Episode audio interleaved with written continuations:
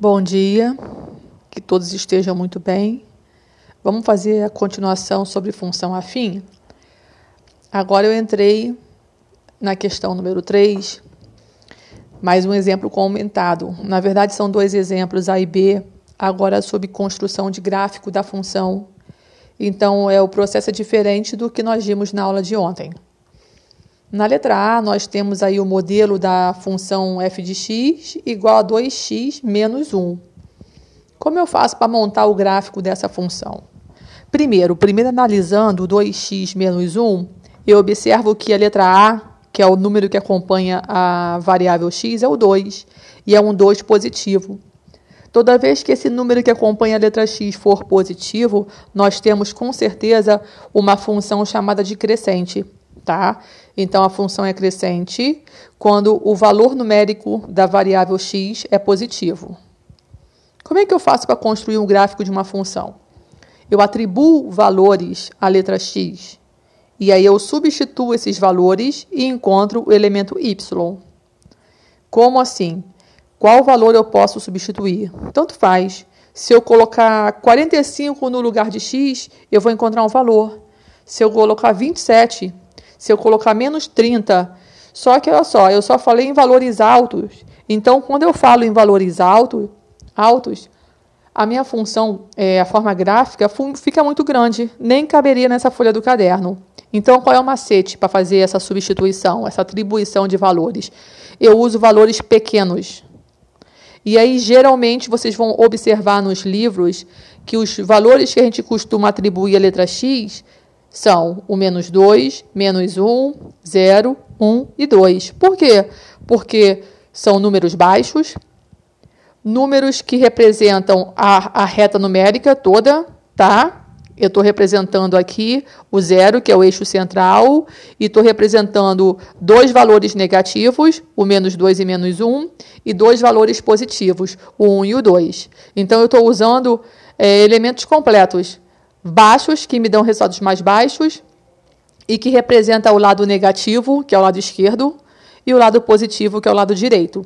Tá? Lembrando que a atribuição dos valores na letra x, x é um dos, um dos eixos. x é sempre o eixo deitado, que é o chamado eixo horizontal, ou seja, eixo das abscissas. X é deitado, à esquerda negativos, à direita positivos. E quem é Y? Y é o resultado encontrado através da substituição da letra X na fórmula. E Y é o eixo em pé, sempre o eixo vertical.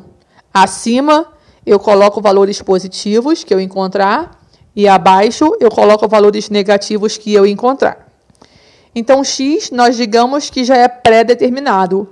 Se eu pedir para vocês construir o gráfico de qualquer função, vocês vão atribuir a x o menos 2, o menos 1, o 0, o 1 e o 2. Combinado?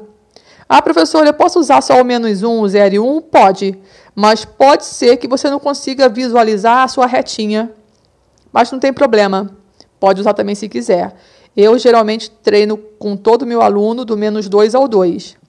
Ah, e eu falei em retinha? O gráfico da função afim, que é a função do primeiro grau, é sempre uma reta. É regra.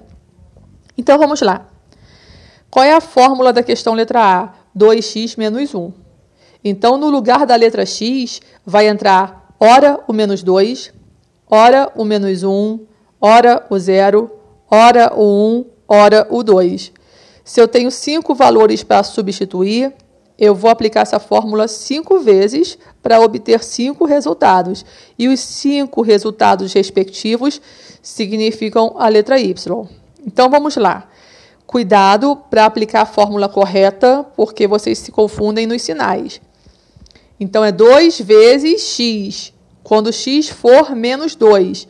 Então eu tenho 2 vezes menos 2, que dá menos 4. Sinais diferentes na multiplicação, resultado negativo. Menos 4 com menos 1, sinais iguais, repete sinal e soma, menos 5. 2 vezes menos 1, menos 2. Sinais diferentes, sinal, sinal negativo. Menos 1 com menos 2, sinais iguais, repete sinal e soma, menos 3. 2 vezes 0, zerou, só sobrou menos 1. 2 vezes o 1, 2. 2 menos 1, sinais diferentes, sinal do maior subtrai, 1. E 2 vezes 2, 4. 4 menos 1, 3. E aí eu formei pares ordenados, onde, onde x é o cara da frente e y é o cara de trás. x é o da frente, que vai ficar localizado na horizontal. y é o de trás, que vai ficar localizado na vertical. Sempre é regra, tá? Então, o primeiro parzinho encontrado é a duplinha menos 2 menos 5. Ele vai, gerar, vai virar um pontinho. Depois eu tenho menos 1 menos 3. Depois eu tenho 0 e 1. Depois eu tenho 1 e 1. Depois eu tenho 2 e 3. Vocês já viram isso no ensino fundamental, tá? E aí é aquela brincadeirinha de batalha naval. Eu vou unificar o x com o y. Por exemplo, menos 2 é o lado esquerdo.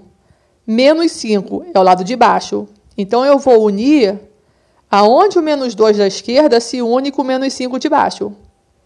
Depois, menos 1 esquerda, menos 3 abaixo. E aí eu vou juntar o menos 1 com o menos 3. Agora preste atenção. Zero é no meio sempre. Aonde vai indicar o pontinho, a bolinha que eu vou marcar, é o cara de trás, o 1. O 1 está atrás. Se está atrás é y. E como é 1, é, no caso menos 1, perdão, é negativo. Então, como é menos 1 que está atrás, y é o vertical. Como é negativo, está embaixo.